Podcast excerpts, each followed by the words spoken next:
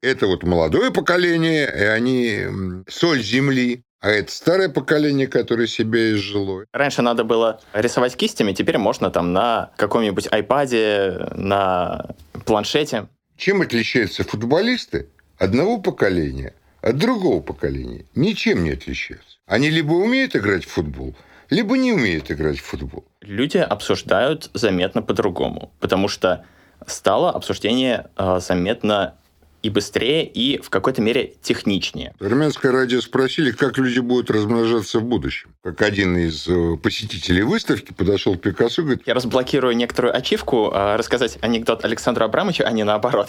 Это я к чему сказал? К чему? К чему же? Хорошо бы команде понимать разницу между аппликацией и коллажем. Есть такая разница, есть, но, возможно, она не всегда существенна.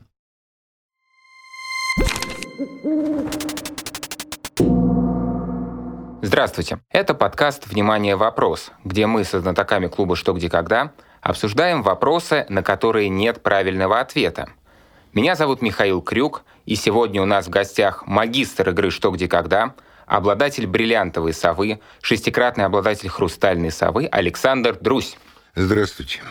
И обладатель хрустальной совы Денис Галиакберов. Добрый день. Внимание! Вопрос. Чем различаются поколения знатоков игры «Что, где, когда»?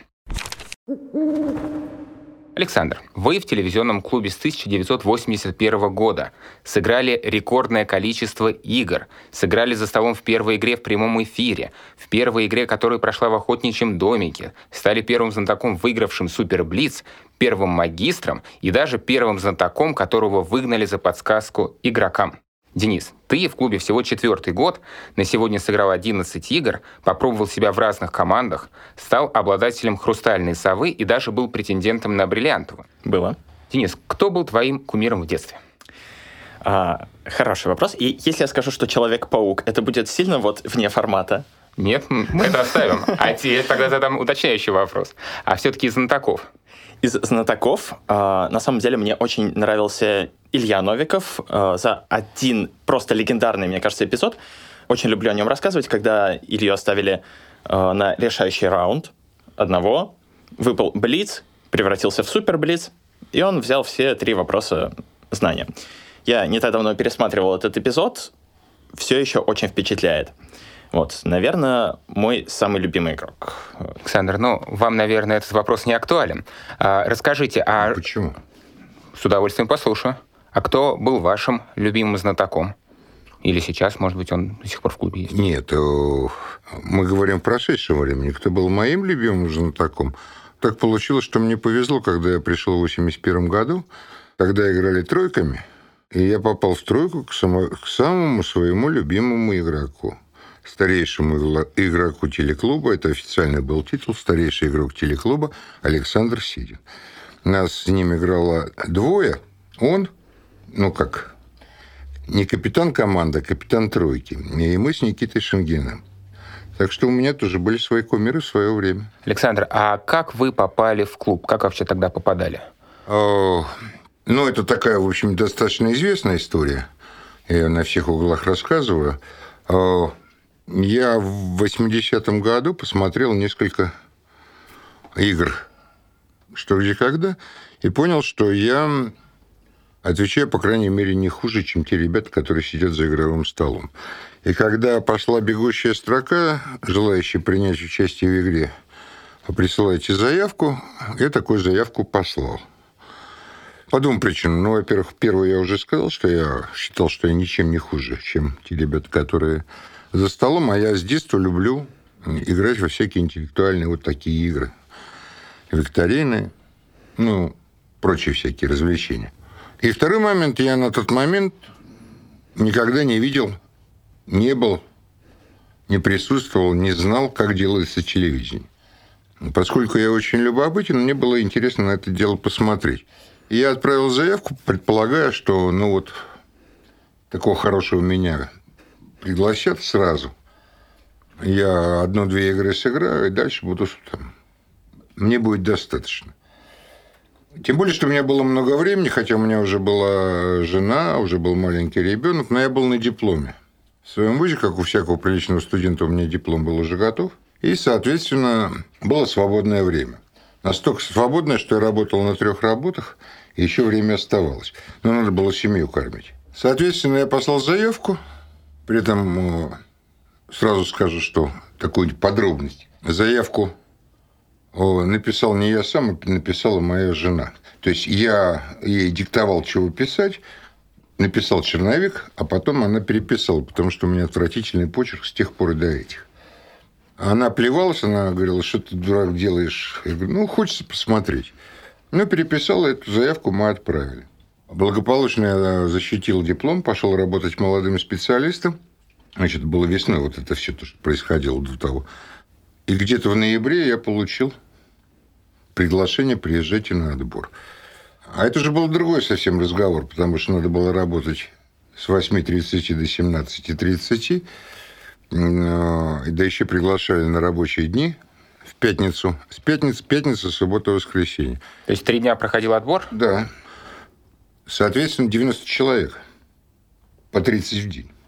А три дня проходил отбор. Но у меня, слава богу, были отгулы.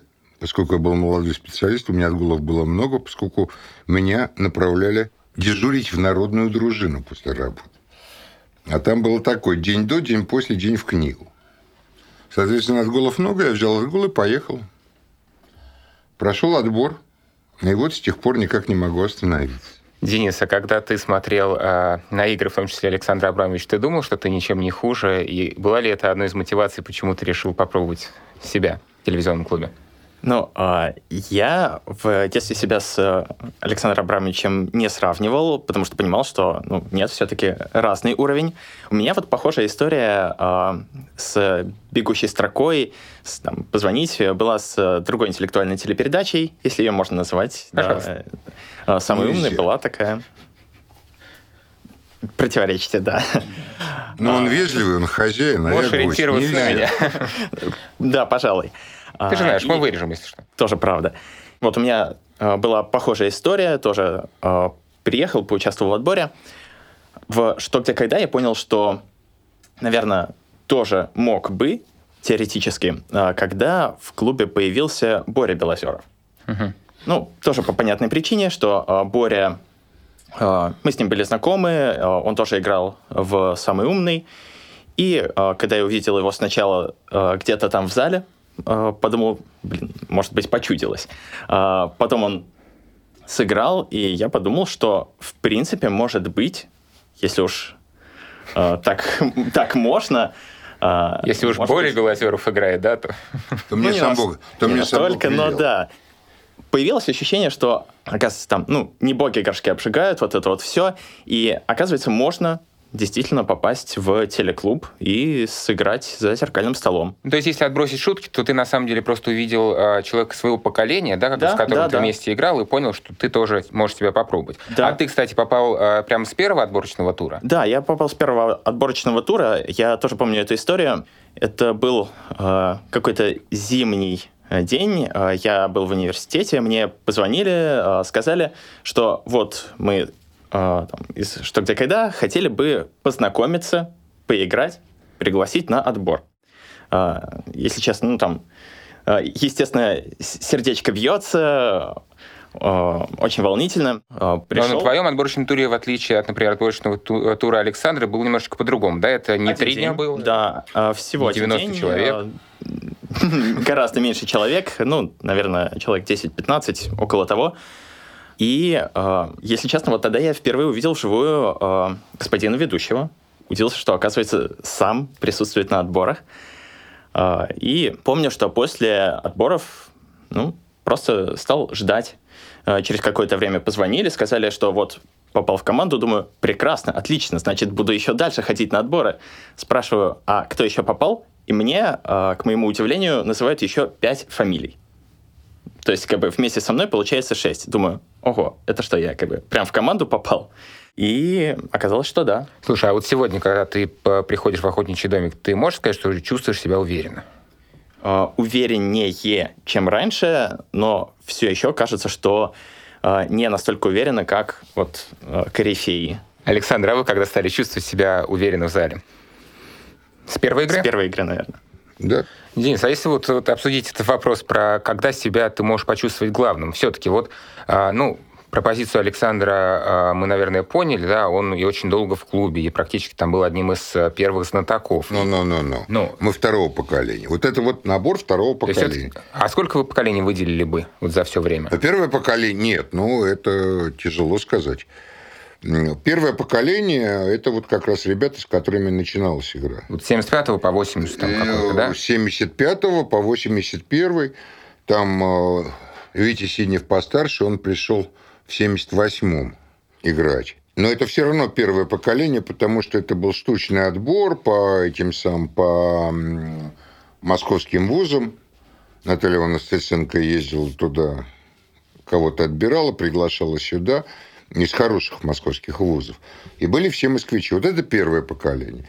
А вот когда появились э, понаехавшие, иногородние, вот тогда это второе поколение. И, наверное, где-то года до 85-го, 86-го. Ну, 85-го, наверное. Вот. После 85-го там снова появлялись люди. Отдельная история – это года 88 89 когда одновременно играло много команд. И там пришли новые люди. В частности, ну вот в 89-м впервые появился Федор Двинятин в команде, к- когда было много. В одной из, ну, в питерской команде, в общем. Он и Леша Вавилов. Ну, а дальше уже пошла другая немножко история, после того, как переехали в домик в нескучном саду. Там уже, ну, это еще третье поколение.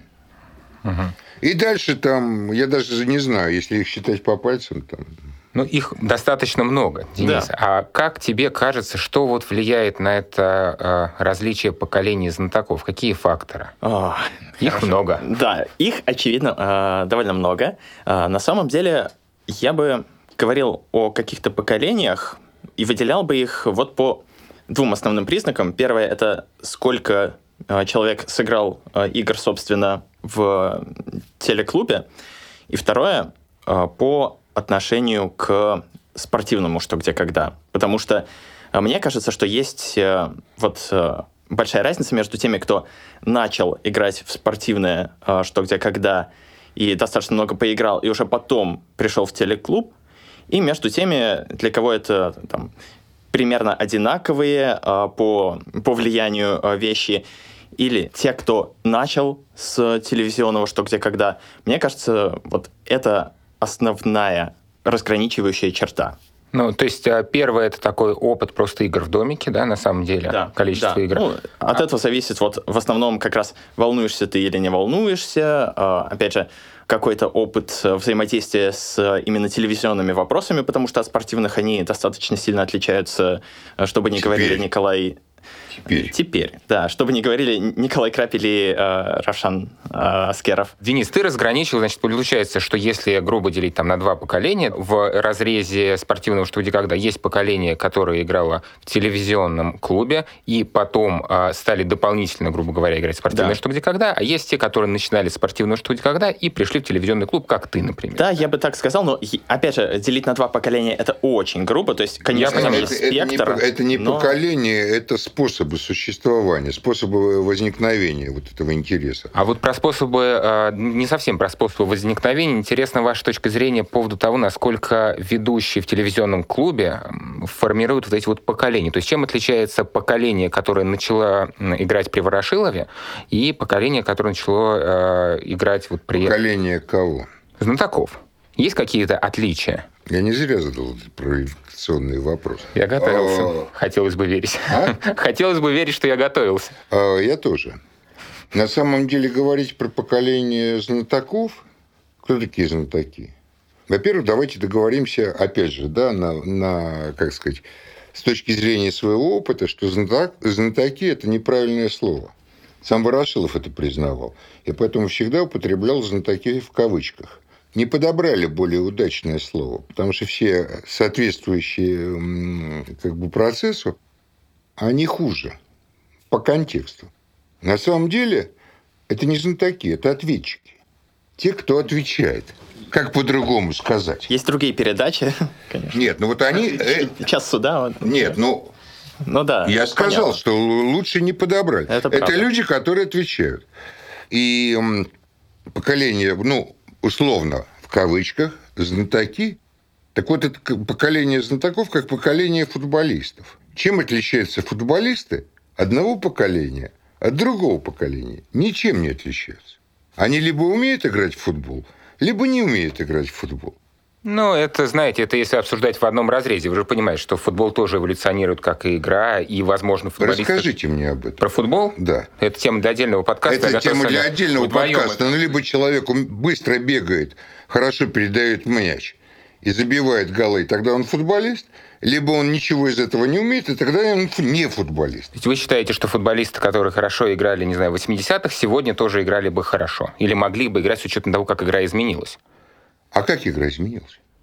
Про что никогда или про футбол? Про футбол. Другие скорости стали, вы же видите. Это другие физические возможности. Но вы же понимаете, да, что люди меняются. И точно так же люди меняются. Но если ты, еще раз, если ты умеешь быстро бегать, быстрее, чем соперники, если ты умеешь точно отдавать мяч, если ты умеешь бить поворотом, то тогда ты футболист. А если ты этого не умеешь, хоть в 70-х, хоть в 58-м, хоть в 2021, то ты не футболист. Либо ты футболист, либо ты не футболист. Только еще, либо ты знаток, либо ты не знаток. Либо ты умеешь давать ответы на вопросы. Вопросы изменились, точно так же, как игра. И скорость, и все дела. Но либо ты умеешь, либо не умеешь. И здесь еще вот какой момент, что все-таки э, знаток, это тут кто знает. Ответчик тот, кто отвечает. Поэтому знаток все-таки тут требуется некая, как бы сказать, база. Ну, Денис, мне много есть что возразить, но да, давай мне, про мне на самом деле тоже. Но а, на самом деле, Давайте, ребят, пользуясь, поспорим. пользуясь случаем, я хотел бы а, рассказать анекдот. Ну, во-первых, я разблокирую некоторую ачивку, а, рассказать анекдот Александра Абрамовича, а не наоборот. И до, до Александра И Абрамовича. до успеть. Да, а, что вот а, однажды Пеле спросили, а вот как вы думаете, там а, сборная Бразилии вашего времени... 58-го года. Да. А вы как знаете, бы она обыграла, с каким сыграла счетом, с каким да? счетом она бы да. с каким бы счетом она сыграла с нынешней сборной России? Со счетом 1-0. Да. Ни разу не слышу, чтобы мне это рассказывали два человека. Да. Так, продолжай. Да, а, а почему всего со счетом 1-0? Ну, знаете, большинство из нас уже за 80.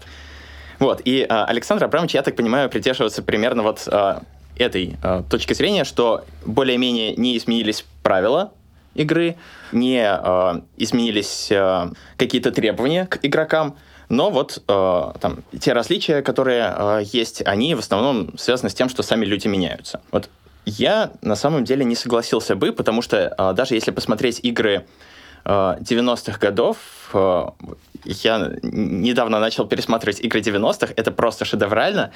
Мне, правда, э, очень нравится эстетически это зрелище, но кажется, что все-таки люди обсуждают заметно по-другому, потому что стало обсуждение э, заметно и быстрее, и в какой-то мере техничнее. Вот тут мы подходим к... Что значит техничнее? Да, этого вопроса я тоже ждал.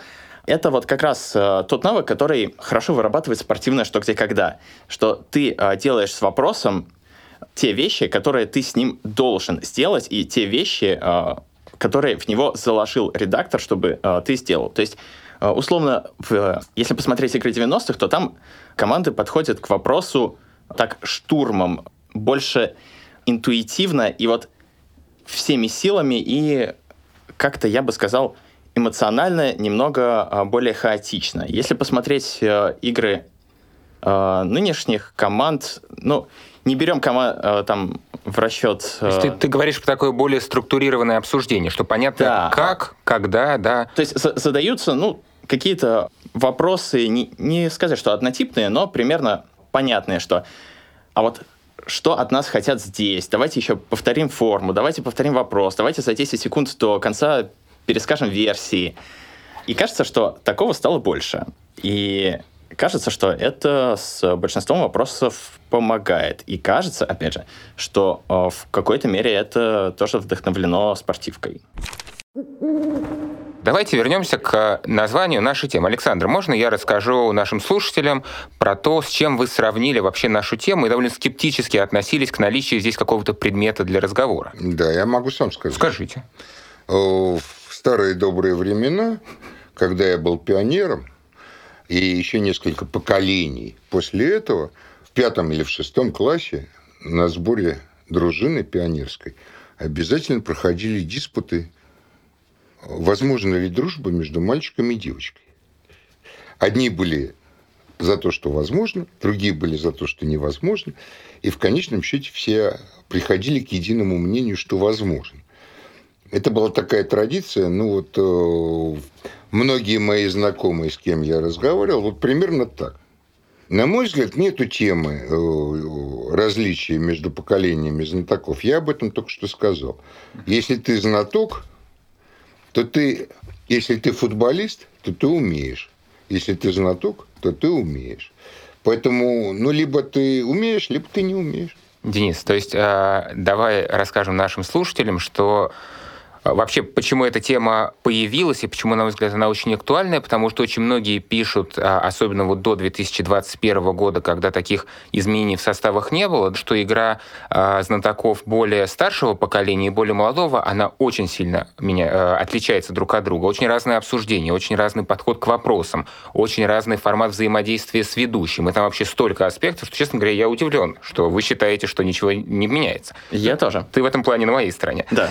А, вы действительно Ребятки, считаете, что разницы да? нет? Я считаю... Нет, ну как, ну... Я, извините, вас прерву. То есть я понимаю, что вы говорите про то, что, безусловно, очень важный аспект, это просто про разницу отдельных личностей. То есть как бы что вы Александр Грусь, это Денис Нет, Калягин. разница поколений существует. Но не, на мой взгляд, не существует разницы. Вот если ты футболист, то ты футболист. Ну, просто, ну, вот, а наболевшим, да, совсем недавно, так сказать. Есть команды, которые футболисты, а есть команды, которые, не будем показывать пальцами, не футболисты. Пытаются бегать, пытаются передавать, пытаются забивать, не получается. Но если хотя бы что-то у тебя получается, то тогда у тебя идет игра. И точно так же она э, идет игра и здесь. Не бывает э, разных поколений слесарей. Давайте от футболистов уйдем но то, как они занимаются ремонтными работами, со временем меняется. Потому что меняется Есте- технология. Естественно. Конечно. Если ты слесарь-ремонтник, то ты должен разбираться в устройстве ремонтируемых тобой механизмов. И эти механизмы меняются. Но все равно ты должен уметь обрабатывать поверхности напильником, уметь нарезать резьбу вручную, э, и уметь э, зинковать отверстия. Понятно. Другие требования, когда другие немножко приборы. Но слесарь все равно слесарь, у него есть перечень, чего он должен уметь. И без этого ты не станешь слесарем ни второго, ни четвертого разряда. Да, но есть, например, поколение художников, и вот если не, раньше не, художнику не, не, надо было не, не, не, не. кистями... Вот про, вот про художников не надо.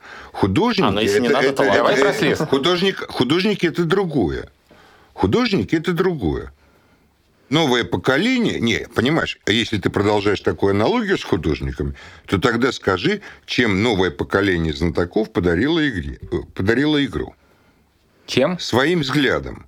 Художник отличается, я так вижу, если уж говорить это самое про говорить анекдотами, как один из э, посетителей выставки подошел к Пикассо и говорит, все Пикассо, почему вы рисуете такие странные картины? Знаешь это?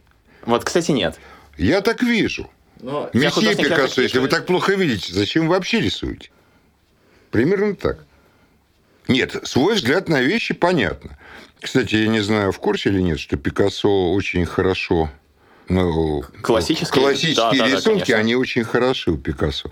Но он ну, действительно свой взгляд переставил на вот это. Да, место. но я вот здесь, на самом деле, когда говорил о художниках, скорее даже говорил не про взгляд, а про то, что вот раньше надо было Э, рисовать кистями теперь можно там на каком-нибудь iPad, на планшете. Ну, то есть все-таки... Э, Но при этом хорошо бы понимать, что ты делаешь.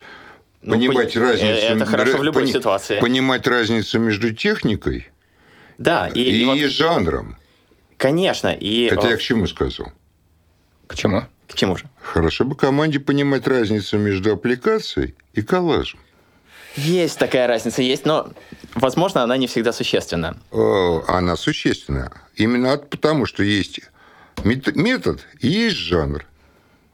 Хорошо бы их не путать. Денис, Да, давай но- перейдем к практике, Ага. потому что у меня складывается ощущение, что, э, может Мы быть, это разница поколений, да, э, но мне кажется, что э, Александр как будто бы говорит про то, что если ты забиваешь голы, ты футболист, отвечаешь на вопрос, что ты знаток. А у нас тема не в том, знаток ли ты или знаток Александр, а в том, чем вы отличаетесь. Просто за- забивать И- голы тоже можно по- по-разному. Да. Абсолютно. Абсолютно. И у меня здесь к тебе вопрос. Ты же с 2021 года играешь в команде Балаша Касума. Да. Все-таки это, наверное, немножечко другое поколение. Ну, как минимум Пожалуй, по да. возрасту. Да. и по опыту, про что ты говорил. Да.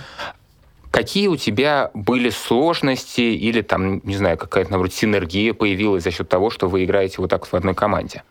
С чем ты сталкивался? А, Мне кажется, что вот э, здесь э, скорее можно говорить о каких-то синергиях, потому что даже в команде Палаша Касумова вот сейчас э, есть три игрока, которые активно играют в спортивку, и есть э, три игрока, которые в нее практически не играют. И очень интересно смотреть на вот эти вот синергии, потому что, как, например, работает э, мозг э, Димы Авдеенко, Юли Лазаревой, как они придумывают свои версии, я понимаю хуже, чем то, как э, примерно могут рассуждать Эльман или Сережа. И то, как э, Балаш э, эти версии выбирает, для меня тоже в какой-то мере сейчас черный ящик. Я надеюсь, что там буду понимать чуть лучше, но сейчас я просто на это смотрю, и мне очень нравится, как это все вместе синергирует, вместе работает. И вот мне кажется, что как раз э, то, что какая-то разница в поколениях есть, это помогает. Ну, Это вот как раз это вот акцент про спортивное, что, Да, то, что ты говорил да, вначале, да. Александр. А вот у вас, например, а, с этого сезона, ну, Инна Семенова уже давно играет, но приведу ее в пример. Она по-другому играет? Есть ли различия вот именно в манере игры, если абстрагироваться от ее личности, там, от вашей личности, вот в поколениях есть это? В поколениях, безусловно, есть разница, потому что разные поколения люд- людей. Но все равно остается, ну как, когда она играет как знаток, у нее получается. Когда она играет как не знаток, у нее не получается. Как можно играть как не знаток? Что, Можно. что это значит? Можно. Расскажите, это же интересно. Нет, ну вот как, ну рассказ о том, как примерно, ну вот методика игры занимает примерно два с половиной часа. Если хотите, можно попробовать. А Я когда-то детишек тренирую, у нас вводное занятие, м, оно продолжается два занятия. Я рассказываю, что происходит, ну вот как понимать. Примерно так, как я в свое время рассказывал, играя в команде Марины Уфаевой с Димой и с Юлей. Я им тоже рассказывал, пытался рассказать, что должно происходить. Ну, Сколько, вот сколько бы. они на тот момент сыграли? Они на тот момент первый? сыграли пару игр. Нет, они пару игр сыграли. Но вот э, как бы... На самом деле, если говорить о разности поколений, э, очень хорошо, когда вот люди разных поколений, точно так же, как я заходил в игру. Меня учил Саша Седин вместе с Никитой Шенгиным. Потом, когда мы выучились и освоились, мы перешли в другую команду. Потом э, с нами играли какие-то молодые ребята, там, со мной, с Витей, там. Потом получилось так, что команда э, Санкт-Петербургского клуба «Дом», еще не Санкт-Петербургского, еще Ленинградского, стала чемпионом Советского Союза по брейрингу. Не зашла в телеклуб с молодыми ребятами, э, там, с Федей Двинятиным, с Лешей Блиновым, э, с Олегом Котлером, с Ирой Гонделян. То есть, ну как, ну вот э, как-то вот получилось им объяснить, как это все должно происходить. А потом они по- дальше об- объясняли другим людям. То есть, э, на самом деле, на мой взгляд, э, вот э, говорить, это вот молодое поколение, и они соль земли, а это старое поколение, которое себя изжило, это вот повторять то же самое, что в свое время делал Владимир Яковлевич, провоцируя нас на свободное поведение. На самом деле полезно, когда молодые люди, вот то- тебе сейчас очень повезло. Я согласен. Вот. э, Будем надеяться, что там Дима, Юля, Балаш первую голову и все остальные, они как-то ну, направят тебя на нужный путь. Еще себя на нем не ощущаешь? Я предпочту, да, не, не отвечать. А, ладно, Денис, мне нужно с тобой свериться. Да. А, давай подытожим то, о чем мы все поговорили. Значит, если я правильно понял, то Александр считает, что а, разные поколения есть, но это в первую очередь просто разные поколения по возрасту. Это люди разные. На самом деле люди разные по восприятию. Угу. Потому что там, ну, мы бумеры там. То есть это, грубо говоря, как спрашивать, чем я отличаюсь от вас? Ну, например, да. да? И да. В Но если знатоков... мы будем делать одно дело, забивать голы. Работать слесарем. Работать слесарем. Играть что где когда. Другого способа не придумано пока. Это знаете, как это самое в старое доброе время можно будет вырезать этот анекдот. Армянское радио спросили, как люди будут размножаться в будущем. Знаете? Я нет. Я, Отлично. Я тоже не помню. Как люди будут размножаться в будущем? Армянская радио ответила, в будущем люди будут размножаться при помощи пары электричества. В комнату входит пара, гасит электричество, а дальше старым способом. Сейчас очень важно, сейчас очень важно внимательно слушать мою инструкцию, потому что сейчас у нас супер блиц. Три вопроса, Александр, по 20 секунд на каждый ответ. А, с кого начнем? Выберите. С Дениса. Денис. Как на военном совете. Сначала младший по званию. Денис, что бы ты выбрал? Вернуться в прошлое и сыграть в игре 1985 года или попасть в будущее и сыграть на игре 2055? Ох, наверное, в будущее, потому что в прошлом я примерно представляю себе игры прошлого, а вот игры будущего, это было бы прям очень интересно увидеть. И опять же, я бы тогда знал, что в 2055 году игры будут. Это тоже знание, которое воодушевляет. Александра, вы? А это на двоих? Да. Вы можете не развивать идею Дениса, а предложить свою. Еще раз. Здесь нужно выбрать. Что бы вы выбрали? Вернуться в прошлое и сыграть э, в какой-нибудь игре 85 -го года или попасть в будущее и сыграть в 2055? Так я играл в игре 85 -го Вам года. просто неинтересно. Вы бы Нет, в будущее. Ну, вот э, Денис сказал единственно правильную вещь. За весь подкаст? За, за, Или на это Да за все нет, время вообще. Нет, нет, нет. Отвечая на этот вопрос. Так. Про то, что в будущем существует... Про то, что вот убедиться, что в будущем существует игра «Что, где, когда», и убедиться в том, что знатоки 2055 года, которые заслуживают этого звания, не отличаются от знатоков 85-го. Как вы подвели. Хорошо, Александр, тогда э, следующий вопрос начнем с вас. В шахматном порядке. Да, да. А, назовите лучшее качество в разрезе знатока, да, которое вы, правда, отрицаете, а, противоположного поколения. Вот какое есть такое вот качество поколения Дениса, которое вы считаете, что у вашего нет, и это очень классно? Они не стесняются, не стичишь.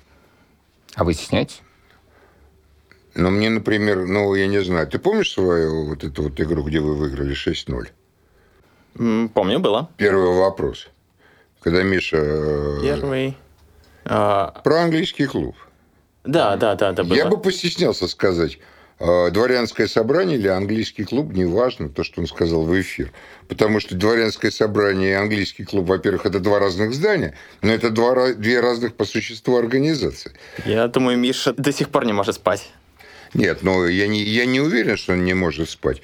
Я, как бы сказать, вспоминаю, типа, мне нравится, человек так уверенно отвечает, неважно, английский клуб или дворянское собрание, ну, как-то. А, на тот же вопрос ответишь? Про лучшее качество у старшего поколения, возможно, которого у вас нет. Мне кажется, это отношение к игре как к жизни. Ну вот, э, я понимаю, если вот смотреть э, те же игры 80-х, 90-х, а, и особенно приятно смотреть вот там на Леонида Владимирского, Леонида Климовича. Это же просто взрыв эмоций, даже когда они отвечают неправильно, даже там, когда, казалось бы, вопрос очевидный, а версия придумывается, вот э, иногда такой вот эмоциональности ее не хватает. Вашему поколению. Да. Денис, и последний вопрос для тебя. Это самый яркий представитель противоположного поколения и твоего. Для тебя. Противоположного поколения, собственно, сидит противоположно, мне кажется. Это, это Александр Трусь. Это Александр Абрамович Трусь, э, который не то, что для меня, там, для э, всех, наверное, зрителей «Что, где, когда» — это вот первая ассоциация. Вот. А если про твое Да. поколение говорить? А, Я бы назвал, наверное, Борю Белозерова. Александр, и ваша очередь. Про свое поколение и про молодое. Самый яркий представитель? Да. Для вас. Из действующих, ну, из действующих там два человека из моего поколения. Я ведь за всю историю. Я не знаю, кого вы причисляете к вашему поколению. Нет, но тех, кто начинал в мое время, да. Ну, их много таких. Я бы сказал, ну вот Леню Владимирского уже называли, Леонид Владимирский. Леонид Владимирский и Олег Долгов. Я бы еще сказал Федор Двинячин, но он не моего поколения, он следующего. А из молодого поколения? Наиболее типичный представитель. Самый яркий для вас.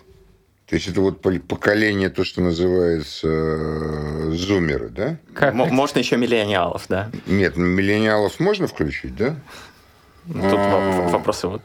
Я спросил противоположного. Вы можете считать противоположным, кого хотите. Хотите зумеров, хотите миллениалов, хотите бумеров. На ваш вкус. Нет, ну бумер это не противоположно, это мое. Э, так, сейчас соображу. Наиболее яркий представитель того поколения, который, соглашусь, Боря Белозеров. Борис Белозеров. Благодарю вас. В гостях у нас сегодня были Александр Друсь и Денис Галиакберов. Подписывайтесь на социальные сети «Что, где, когда». Меня зовут Михаил Крюк. До встречи в новых выпусках.